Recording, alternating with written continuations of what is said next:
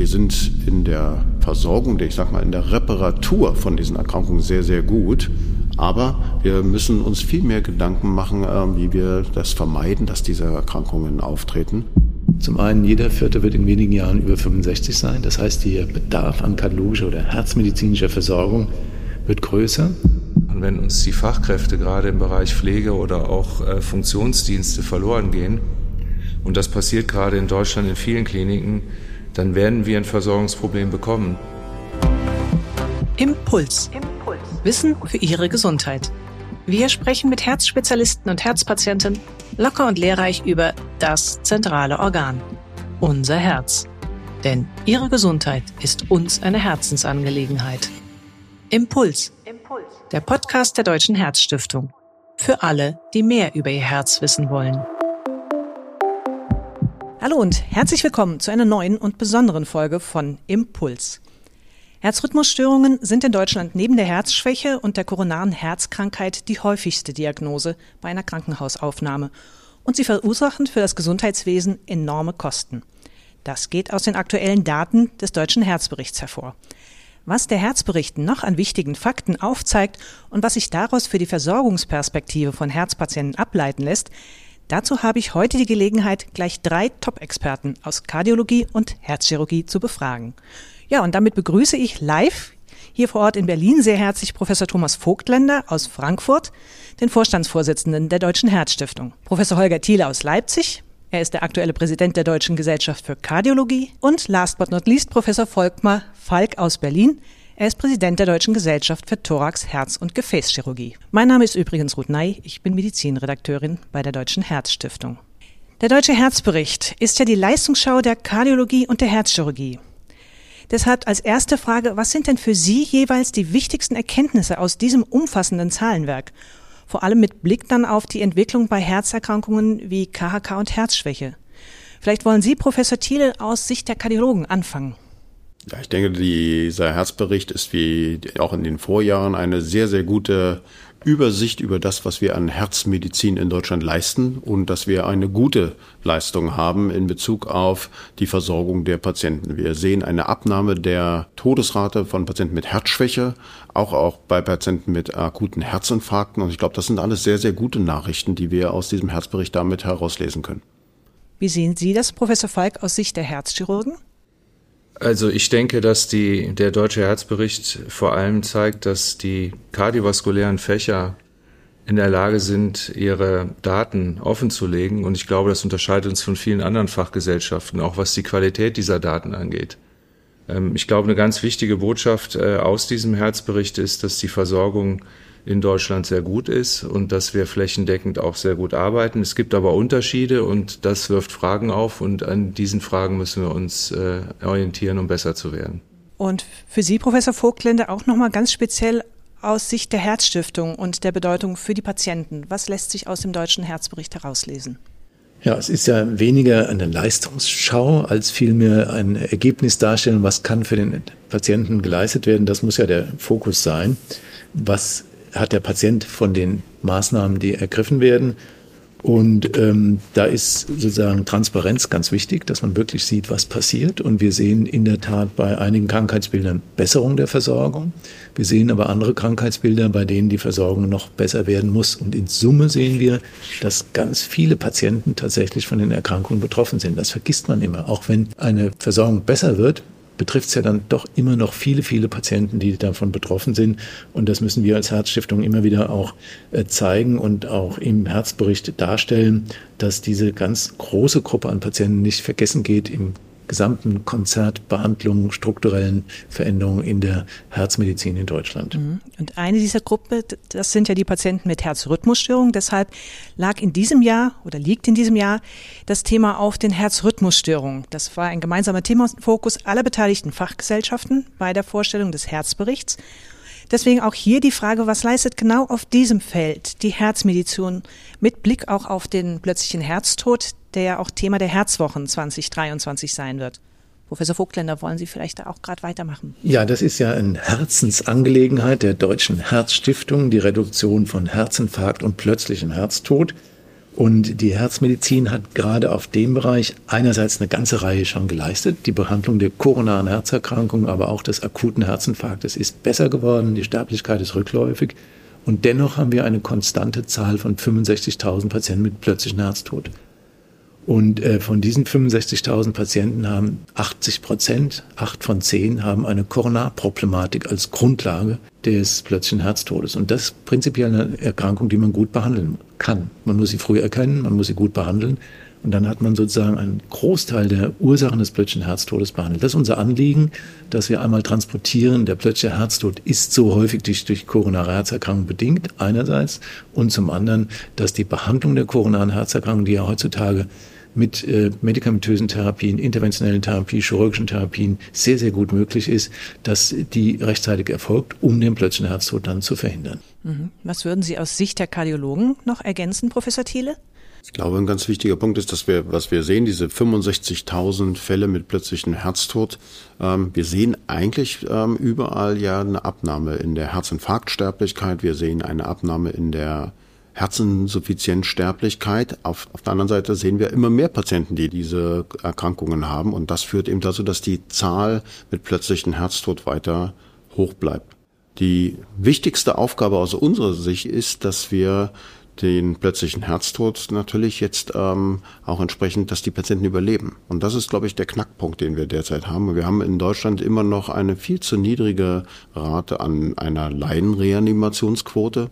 Wir liegen jetzt bei etwas über 40 Prozent Bereitschaft zur Laienreanimation bei Patienten, die einen plötzlichen Herztod erleiden und liegen damit ähm, in Deutschland irgendwo im letzten Drittel innerhalb der anderen europäischen Länder. Und ich glaube, das ist die große Aufgabe für die nächste Zeit, deutschlandweit, national dafür zu sorgen, dass wir eine höhere Laienreanimationsquote haben. Das geht zum Beispiel über systematischen Schulunterricht, ähm, der verpflichtend eingeführt wird in der siebten Klasse zum Beispiel ähm, in jedem Jahr. So haben es die skandinavischen Länder geschafft, die hohe Laienreanimationsquote zu erreichen von 80 bis 90 Prozent. Wir haben aber auch noch andere Maßnahmen, die machen. Eine Erhöhung der Telefonreanimationsquote. Wenn jemand anruft bei der 112, dann muss verpflichtend durch den Disponenten eine Laienreanimation eigentlich initiiert werden ähm, oder angeleitet werden. Und was wir eigentlich auch benötigen, wir müssen die technischen Hilfsmittel, die wir heutzutage haben, wie zum Beispiel Apps, die einem dirigieren dann zu dem Platz, wo jemand umgefallen ist, um dann einen Laienretter möglichst schnell dorthin zu leiten. Ich glaube, das sind die großen Aufgaben, die wir jetzt haben für die nächste Zeit, um das Überleben des plötzlichen Herztodes zu verbessern. Sehr wichtiger Ansatz. Trotzdem nochmal zurück auch ins Krankenhaus. Was können die Herzchirurgen im Bereich der Herzrhythmusstörung dazu beitragen, dass sich vielleicht diese Zahl an Erkrankungen reduziert und auch der plötzliche Herztod nicht mehr so häufig auftritt? Also wir sind ja in der Herzchirurgie sozusagen mittelbar beteiligt, weil wir sozusagen am Ende der Versorgungskette auch äh, meistens äh, mit diesen Patientinnen konfrontiert werden. Äh, es gibt immer wieder Patienten im kardiogenen Schock, die von uns weiter behandelt werden. Häufig ist es dann so, wenn der Herzmuskel sich nicht erholt, dass äh, zum Beispiel auch auf ein Kunstherz äh, eskaliert werden muss. Und an der Stelle sind wir natürlich in der Herzchirurgie gefragt. Das sind häufig sehr komplexe Verläufe, schwierige Patienten oder Patientinnen, äh, denen wir aber doch mit, äh, mit diesen Maßnahmen helfen können. Mhm. Vielen Dank, Professor Falk. Blicken wir mal generell auf die Versorgungssituation, auf die auch der Deutsche Herzbericht eingeht. Wie beurteilen Sie denn da die Lage der Herzpatienten in Deutschland nach eben diesen aktuellen Zahlen, die der Bericht offenlegt? Wo zeigt sich zum Beispiel vielleicht noch Handlungsbedarf? Professor Vogtländer. Versorgung ist ein großes Thema. Wir sind ja konfrontiert mit ähm, ambivalenten Phänomenen. Zum einen, jeder Vierte wird in wenigen Jahren über 65 sein. Das heißt, der Bedarf an kardiologischer oder herzmedizinischer Versorgung wird größer. Wir haben ganz klar eine Reduktion der Ressourcen, Krankenhaus, Personal, diese ganzen Themen. Und wir haben zum Dritten ein Thema, was immer mehr in den Fokus kommt, Krisenfestigkeit.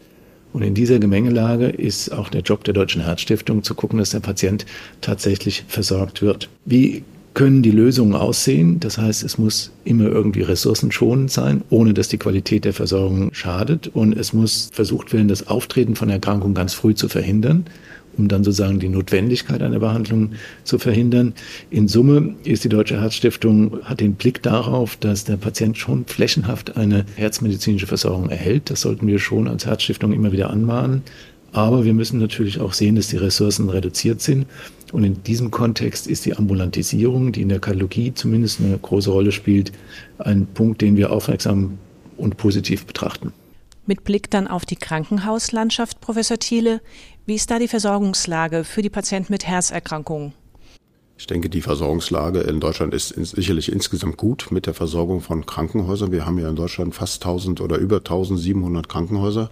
Trotzdem müssen wir uns da natürlich auch Gedanken machen, was jetzt ja auch vorangetrieben wird in Bezug auf die Qualität und auf die Volumen-Outcome-Relation. Ich glaube, das sind ganz wichtige Aspekte, dass eben auch manche Eingriffe eben nur spezifisch in Kliniken gemacht werden sollten, die eben eine optimale Qualität, die das sehr, sehr häufig machen, das ist sicherlich ein schwieriges Thema natürlich, auch ein viel diskutiertes Thema, aber ich glaube auch dort gibt es in Deutschland viele Kliniken, die eine sehr hochqualitative Versorgung von komplexen Eingriffen ohne Frage anbieten können. Die größte Herausforderung sicherlich ist jetzt in der nächsten Zeit auch die ambulante Versorgung dieser Patienten, ähm, auch Eingriffe, die wir machen, Vorflimmerablation zum Beispiel, perkutane Koronarintervention. Das wird ja sicherlich in der nächsten Zeit auch von der Politik weiter vorangetrieben, dass diese Eingriffe zumindest in Teilen ambulant erfolgen. Und dabei werden wir in der nächsten Zeit sicherlich eine viel bessere Vernetzung benötigen zwischen den ambulanten Kardiologen und den Krankenhäusern, um damit auch wirklich keine Versorgungsengpässe dann auch bei einem Übergang letztendlich zu mhm. induzieren. Ich glaube, das sind die großen Herausforderungen, die wir in der nächsten Zeit zu bewältigen haben. Mhm. Und Professor Falk, einen chirurgischen Eingriff, den kann man ja nicht so ohne weiteres vom Krankenhaus in die Ambulanz verlegen. Die Zeiten während der Covid-Pandemie haben ja auch gezeigt, wie stark dann die Zahlen gesunken sind. Es gab weniger chirurgische Eingriffe. War da jetzt dann ein Versorgungsmangel oder gleicht sich das wieder langsam aus? Wie sehen Sie das? Also wir können ja immer nur die Daten analysieren von Patientinnen, die wir behandelt haben. Es ist also immer schwer zu extrapolieren auf die Fälle, die man nicht gesehen hat. Aber wir vermuten schon und wir wissen es auch äh, von einigen Patienten, die verschoben worden sind, aufgrund mangelnder Kapazitäten auf den Intensivstationen, die dadurch auch Nachteile erlitten haben. Ähm, das ist jetzt sicher wieder besser. Man kommt aber von dieser Frage direkt zum nächsten Problem in den Krankenhäusern, das ist der Fachkräftemangel. Und ich glaube, das ist ein, eins der Probleme, was uns ganz grundlegend beschäftigen muss, weil äh, wir können noch so gute äh, Interventionen oder Operationen machen, wenn uns die Fachkräfte gerade im Bereich Pflege oder auch äh, Funktionsdienste verloren gehen. Und das passiert gerade in Deutschland in vielen Kliniken dann werden wir ein Versorgungsproblem bekommen. Das heißt, wir müssen uns Strategien überlegen, wie wir für die Herzmedizin oder die Medizin insgesamt den Fachkräftebedarf auch angesichts der demografischen Entwicklung in, in Zukunft decken können. Hm, der Bedarf wird ja nicht kleiner. Der wird nicht kleiner und in dem Zusammenhang erlauben Sie mir das zweite Thema Digitalisierung. Wir müssen endlich aus dem Pleistozän kommen in Deutschland. Ja, es kann so nicht weitergehen. Äh, mit, mit der rudimentären digitalen äh, äh, Infrastruktur, die wir im Moment haben, die uns äh, in Europa wirklich schlecht aussehen lässt. Also auch Datentransfer zwischen Krankenhäusern, ja, zwischen Ambulanz. Also es gehen viele Daten, auch wichtige Daten verloren. Es werden unnötige Doppeluntersuchungen gemacht, einfach weil kein Zugriff auf Akten möglich ist. Also das sind wirklich basale Themen, die man äh, wirklich anpacken muss. Und äh, das, also da werden wir aus der Herzmedizin sicher auch Impulse geben wollen. Mhm. Und trotzdem wird immer wieder die Frage gestellt, über- oder unterversorgt. Denn was die interventionellen und chirurgischen Eingriffe angeht, ähm, da sind wir eigentlich top. Wir haben super hohe Behandlungsstandards. Das heißt aber immer wieder, die Prävention kommt wiederum zu kurz. Das sieht man nämlich auch in puncto Lebenserwartung. Da sind wir trotz aller tollen medizinischen Behandlungsmöglichkeiten ja in Westeuropa nicht spitze. Professor Falk, woran liegt das? Oder wie würden Sie das sehen? Über- oder unterversorgt? Fangen wir am Ende an. Die Lebenserwartung ist ja nicht nur ein Ergebnis der Herzmedizin. Ich denke, wir konnten auch angesichts der Vorstellung dieses Herzberichtes wieder sehen, dass die Leistungen der Herzmedizin ja dazu geführt haben, dass die herzbedingte Sterblichkeit abgenommen hat. Ja, also ganz deutlich bei den koronaren Herzerkrankungen hier überwiegend durch die schnellen und guten Interventionen bei der Behandlung des Myokardinfarkts, bei der Herzschwäche vor allem durch die viel bessere medikamentöse Therapie, die wir zur Verfügung haben. Also die Herzmedizin trägt einen großen Anteil daran, dass die Sterblichkeit insgesamt zurückgeht, dass die Lebenserwartung insgesamt vielleicht nicht da ist, wo sie sein sollte, hat wahrscheinlich noch viele andere Gründe. Wir können sagen, wir sind sicher gut versorgt in Deutschland mit Interventionen und Operationen. Ist immer auch schwer, die, das im Verhältnis zu anderen äh, Ländern zu beurteilen. Ich denke, dass wir eine gute Versorgung haben und dass wir im Bereich Habilitation, äh, also Rehabilitation und Prähabilitation, auch vorbereitende Maßnahmen vor einem Eingriff und äh, Optimierung vor einem Krankenhauseintritt, dass wir da sicher besser werden können. Professor Vogtländer, was würden Sie noch gerne ergänzen? Ja, ist ein ganz schwieriger Punkt, weil Sie die Lebenserwartung mit ins Spiel bringen. Wir haben hier bei den Frauen in Spanien, die werden ja im Schnitt 86,2 Jahre und in Deutschland nur 83,5, um die Zahlen doch nochmal zu nennen. Und bei den Männern sind diejenigen, die glücklich sind in der Schweiz, sie werden 81,9 Jahre und Deutschland 78,8. Das ist natürlich schon ein Unterschied. Was das im Einzelnen dann so bedeutet, ist dann auch immer die Frage, und wie Kollege Falk das schon sagte, ist das natürlich absolut multifaktoriell, auch wenn man die beteiligten Länder so ein bisschen sieht im Kontext mit dem Vergleich, was in Deutschland ist. Da spielen ganz, ganz viele Dinge mit hinein und es ist natürlich dann auch am langen Ende auch ein Lifestyle-Thema. Wie leben die Menschen im Durchschnitt in den verschiedenen Ländern? Ähm, das spielt auch wiederum in die Kardiologie hinein, das stimmt auch. Und wir sehen einerseits, dass wir in äh, vielen Erkrankungen, die auch viele Menschen betrifft, besser werden, aber die Gesamtsumme der an Herz-Kreislauf-Erkrankungen Verstorbenen ist ja plus minus konstant. Das heißt, da müssen wir schon dran. Und wie Sie es richtig gesagt haben, ist natürlich ähm, die Prävention äh, der Schlüssel. Ich glaube, auf der interventionellen chirurgischen Seite sind, sind wir sehr gut aufgestellt. Wir müssen äh, tatsächlich mehr ganz nach unten in die Gesundheitserziehung, Prävention, diese Themen, das sind ja auch Themen der Deutschen Herzstiftung. Ich glaube, da müssen wir uns weiter aktivieren. Und das muss ein Kulturshift eigentlich in der Bevölkerung insgesamt sein. Ich glaube, das müssen wir alle zusammen unterstützen. Wenn auch Ihnen die Herzgesundheit wichtig ist, werden Sie Mitglied der Deutschen Herzstiftung. Infos dazu finden Sie im Internet unter herzstiftung.de. Professor Thiele, gerade im Bereich auch der Kardiologie wird ja gerne immer gesagt, Deutschland zum Beispiel ist Weltmeister beim Katheterisieren. Sind wir deswegen überversorgt oder kann man das nicht so pauschal sagen? Das ist immer eine schwierige Frage, ähm, auch im Vergleich mit anderen Ländern letztendlich durchzuführen ähm, oder vorzunehmen. Ähm, ich denke, dass wir auf der einen Seite natürlich äh, machen wir viele Katheteruntersuchungen, auf der anderen Seite haben wir derzeit aber auch eine Thematik, die wir auch natürlich als Deutsche Gesellschaft für Kardiologie gerade vorantreiben, dass wir die nicht invasiven Untersuchungsmethoden im ambulanten Bereich eben derzeit noch nicht kostendeckend zur Verfügung haben. Das ist die eigentliche Problematik. Wenn man keine Erstattungsfähigkeit für das kardiale CT oder das kardiale MRT hat, ist das eine Problematik auch in der leitliniengerechten Therapie. Und daran arbeitet die Deutsche Gesellschaft für Kardiologie, dass diese Methoden, die modernen Methoden, die natürlich eigentlich schon seit vielen Jahren zur Verfügung stehen, auch erstattungsfähig werden im ambulanten Bereich. Ich glaube, das ist ein ganz wichtiger Aspekt dabei. Ich glaube trotzdem auch, wie meine Partner hier, die auch Professor Vogtländer, Professor Falk schon gerade gesagt haben, wir sind in der Versorgung, ich sag mal, in der Reparatur von diesen Erkrankungen sehr, sehr gut. Aber wir müssen uns viel mehr Gedanken machen, äh, wie wir das vermeiden, dass diese Erkrankungen auftreten.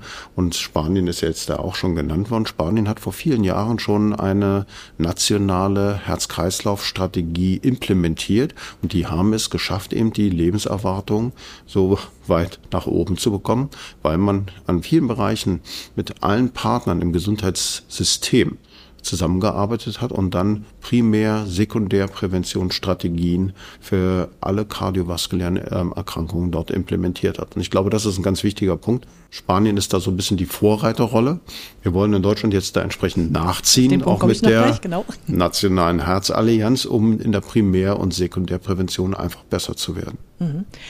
Bevor wir auf diesen Punkt nationale Herzallianz kommen, würde ich aber noch mal ganz gern ansprechen, Deutschland als Forschungsstandort in der Kardiologie.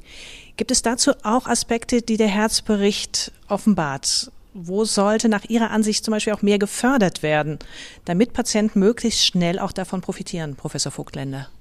Ja, der Herzbericht hat dieses Mal die, die Aktivitäten der Deutschen Herzstiftung zur Forschung äh, dokumentiert, in Jahren zuvor aber auch einen Gesamtbericht ergeben von allen Forschungsaktivitäten in der Herzmedizin, also das, was die Herzchirurgen machen, was die Kinderkardiologen machen, was die Kardiologen machen. Äh, in Summe ist äh, viel Aktivität, muss ich sagen, und auch die Herzstiftung ist als Forschungsförderer immer fokussierter. Ein Problem sehe ich dennoch, weil äh, im gesellschaftlichen, in dem gesellschaftlichen Diskurs Herzerkrankungen häufig als selbstverschuldet angesehen werden. Also dass natürlich bis hin in, ja, in die Institutionen gedacht wird, der Lifestyle sei die Hauptproblematik einer Herzerkrankung und wird der Lifestyle geändert, ist die Herzerkrankung behandelt. Ich glaube, das ist sehr, sehr verkürzt und diesem Narrativ müssen wir etwas entgegensetzen. Es gab jetzt gerade eine ganz wichtige Publikation im New England Journal und es offenbart, dass in der Tat 50 Prozent aller Herz-Kreislauf-Erkrankungen durch Lifestyle verändert oder verbessert werden können, vielfach aber nicht verhindert werden können, aber 50 Prozent komplett Lifestyle-unabhängig sind. Und ich glaube, das müssen wir schon fokussieren, dass die Herz-Kreislauf-Erkrankung eben nicht nur am Patient liegt, sondern das sind schicksalshafte Erkrankungen.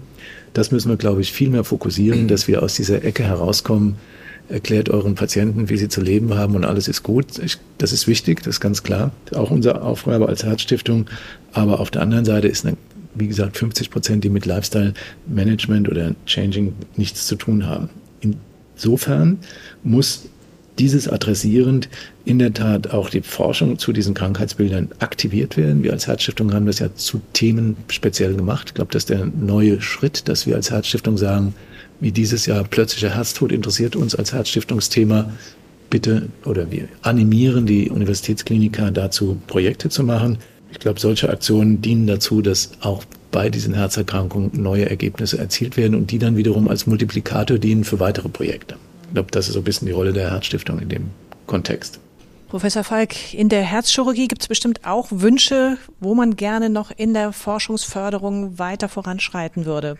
Was steht bei Ihnen da im Fokus? Also vielleicht einmal grundsätzlich noch zum Thema. Ich glaube, dass insgesamt mehr Mittel für die Forschung kardiovaskulär aufgebracht werden müssen, wenn man es vergleicht und im Kontext sieht zu dem, was für onkologische Forschung ausgegeben wird zum Beispiel und die Bedeutung, die die Herzmedizin hat, dann steht das nicht in einem optimalen Verhältnis zueinander. Also ich glaube, insgesamt muss der Topf größer sein. Wir brauchen insbesondere sowohl in der Kardiologie wie in der Herzchirurgie Mittel, um auch klinische Studien machen zu können. Ja, wir haben mit dem DZHK ein hervorragendes Medium, um diese Mittel zu äh, vergeben nach strengen Kriterien. Aber insgesamt ist der Topf zu klein, um die vielen guten Ideen und die vielen Ansätze in der Kardiologie und in der Chirurgie zu unterstützen. Und wichtig ist eben industrieunabhängige Forschung, das wissen wir auch. Ja, es werden viele große Studien gemacht von Industriepartnern, die sind auch notwendig und wichtig. Aber es zeigt sich eben doch immer auch ein Unterschied, wenn sozusagen Investigator-Initiated äh, Studien stattfinden, also Studien, die von den Forschern initiiert werden. Und da sind eben solche DZHK oder andere wie die Herzstiftung Förderer extrem wichtig, die das ermöglichen. Ein zweiter Punkt, den ich gerne noch machen würde, wir müssen ein Datennutzungsgesetz endlich bekommen. Ja, der Datenschutz in Deutschland, gerade im Bereich Medizin, steht der Nutzung von Daten diametral entgegen und wir verschenken täglich massives Wissenskapital, indem wir diese Daten nicht routinemäßig nutzen können für Forschungsfragen.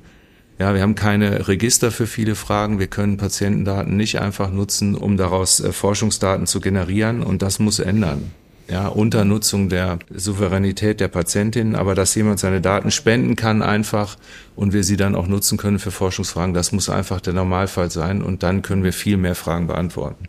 Fragen gibt es auch in der Kardiologie bestimmt, vielleicht auch ein bisschen mit Blick darauf, zu verhindern, dass Krankheiten wie die KHK auch auftreten. Also in welchem Bereich muss da die Forschungsförderung aus Ihrer Sicht noch ein bisschen zulegen? Ich sehe das so, dass wir derzeit eine gute Forschungsförderung, vor allem im Grundlagenbereich haben, auch wenn, was schon angeklungen ist, im Vergleich zur onkologischen Forschung da eine Disbalance in der Gesamtfinanzierung dort zurzeit zu verzeichnen ist. Ich glaube, da brauchen wir einen Ausgleich, da brauchen wir ein Umdenken, auch die kardiovaskuläre Bedeutung da auch wieder mehr in den Vordergrund zu rücken. Das ist ja natürlich auch ein Anliegen der Deutschen Gesellschaft für Kardiologie, auch bei der Politik, dass man da ein entsprechendes Umdenken stattfindet. Ich sehe es aber auch wie Professor Falk, dass es vor allem die translationale, die Anwendungsforschung, die ist, glaube ich, ein ganz wichtiger Punkt. Und da hat man in Deutschland in den letzten Jahren einen sehr, sehr großen Schwerpunkt auf der Grundlagenforschung gehabt, die sehr, sehr gut ist und die wir auch weiter so fördern müssen. Und trotzdem müssen wir schauen, dass das, was wir aus der Grundlage kennen, dass wir das umsetzen in die klinische Forschung. Große randomisierte Studie machen. Das DZK wurde gerade schon genannt ähm, als einer der Forschungsförderer, Deutsche Herzstiftung als ein großer Forschungsförderer, die Deutsche Forschungsgesellschaft, die BMBF. Aber auch wenn man dort sich so anschaut in, bei den öffentlichen Drittmittelgebern wie Deutsche Forschungsgesellschaft, BMBF, da sind vor allem auch neurologische Erkrankungen oder neuropsychiatrische Erkrankungen, die haben einfach viel größere Forschungsvolumen ähm, im Vergleich zur kardiovaskulären Forschung. Und da müssen wir, glaube ich, schauen, dass wir da die Sensibilisierung entsprechend hinbekommen, dass wir auch die klinisch translationale Forschung stärker gefördert bekommen. Sicherlich sehr wichtig, denn wir haben es ja schon mehrfach erwähnt, Herz-Kreislauf-Erkrankungen sind ja nach wie vor die Todesursache Nummer eins hier in Deutschland. Daher hat sich auch die Nationale Herzallianz gegründet, ein breites Bündnis aller kardiologischen Fachgesellschaften und der Deutschen Herzstiftung. Und die haben sich zum Ziel gesetzt, dieses Thema in Politik und Öffentlichkeit noch besser bewusst zu machen. Deswegen abschließend die Frage, was ist für Sie dabei besonders wichtig im Blick zu behalten? Professor Falk, Sie haben das erste Wort. Also ich bin erstmal sehr dankbar für diese Initiative und dass wir jetzt versuchen, unsere Interessen tatsächlich zu bündeln weil wir, glaube ich, zusammen mehr Schwungmasse aufs Parkett bringen, wenn wir als Fachgesellschaften und Herzstiftung tatsächlich mit einer Stimme auch unsere Anliegen vortragen. Ja, es war in der Vergangenheit ja nicht immer so und es ist natürlich auch schwierig, weil es unter den Fachgesellschaften auch gegebenenfalls mal unterschiedliche Interessenlagen gibt. Aber im Zentrum dieses Interesses muss die Patientin stehen und wir müssen unsere Arbeit insofern bündeln mit diesem Ziel, dieses Zentrum optimal zu versorgen. Und ich glaube, das können wir in dieser Interaktion besser und die Stimme wird lauter, wenn wir uns zusammen positionieren. Und ich glaube, wir haben alle zusammen auch das gleiche Ziel. Insofern ist das die natürliche Konsequenz aus unseren fachspezifischen Interessen. Professor Thiele, Sie haben ja schon das Beispiel Spanien auch angeführt, was man dort schon erreicht hat. Was sind für Sie wichtige Ziele hier dann in Deutschland mit dieser nationalen Herzallianz? Ich denke, das Wichtigste wird sein, natürlich einen nationalen Herzkreislauf Strategieplan innerhalb der Regierung oder innerhalb der Politik zu implementieren im Sinne der Primär-Sekundärprävention. Das ist sicherlich ein ganz wichtiges Thema, wo wir jetzt auch schon in den Gesprächen sind mit dem Bundesministerium für Gesundheit. Es ist auch wichtig, dass das Bundesministerium für Gesundheit die entsprechende Schirmherrschaft auch für diese nationale Herzallianz übernommen hat. Das zeigt ja auch, wie im Fokus auch dieses Thema ist, auch unter dem Hinblick, dass wir gerade eben vor kurzem eben diese BIB Gesundheitsstudie gesehen haben, wo wir gesehen haben, dass wir relativ viel Geld ausgeben bei eben moderatem Outcome in Bezug auf die Lebenserwartung, was wir hier schon angesprochen haben. Trotzdem sind die anderen Themen, die wir vorher auch schon angesprochen haben, auch wichtig. Die müssen die die Sensibilisierung in der Politik haben, dass wir die kardiovaskuläre Forschung entsprechend weiter stärken, dass wir dort mehr Mittel benötigen, um dort die Forschung auch entsprechend zu platzieren und das voranzubringen.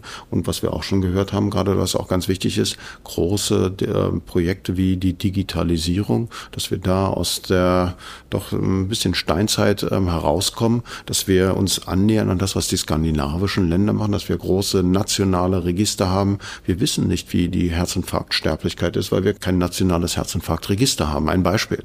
Das sind alles, glaube ich, ganz wichtige Themen und die müssen wir voranbringen, um auch damit auch wiederum die Forschung entsprechend stärken zu können. Professor Vogtländer, Sie haben das abschließende Wort. Wo sehen Sie besonders wichtige Ziele einer gemeinsamen nationalen Herzallianz? Ja, die Nationale Herzallianz ist eine großartige Sache, weil sie auch dem entspricht, wie die Herzmedizin sich entwickelt. Wir wachsen alle mehr zusammen. Es ist nicht wie früher eine herzchirurgische Abteilung, eine kardiologische Abteilung, sondern es gibt gemeinsame Teams.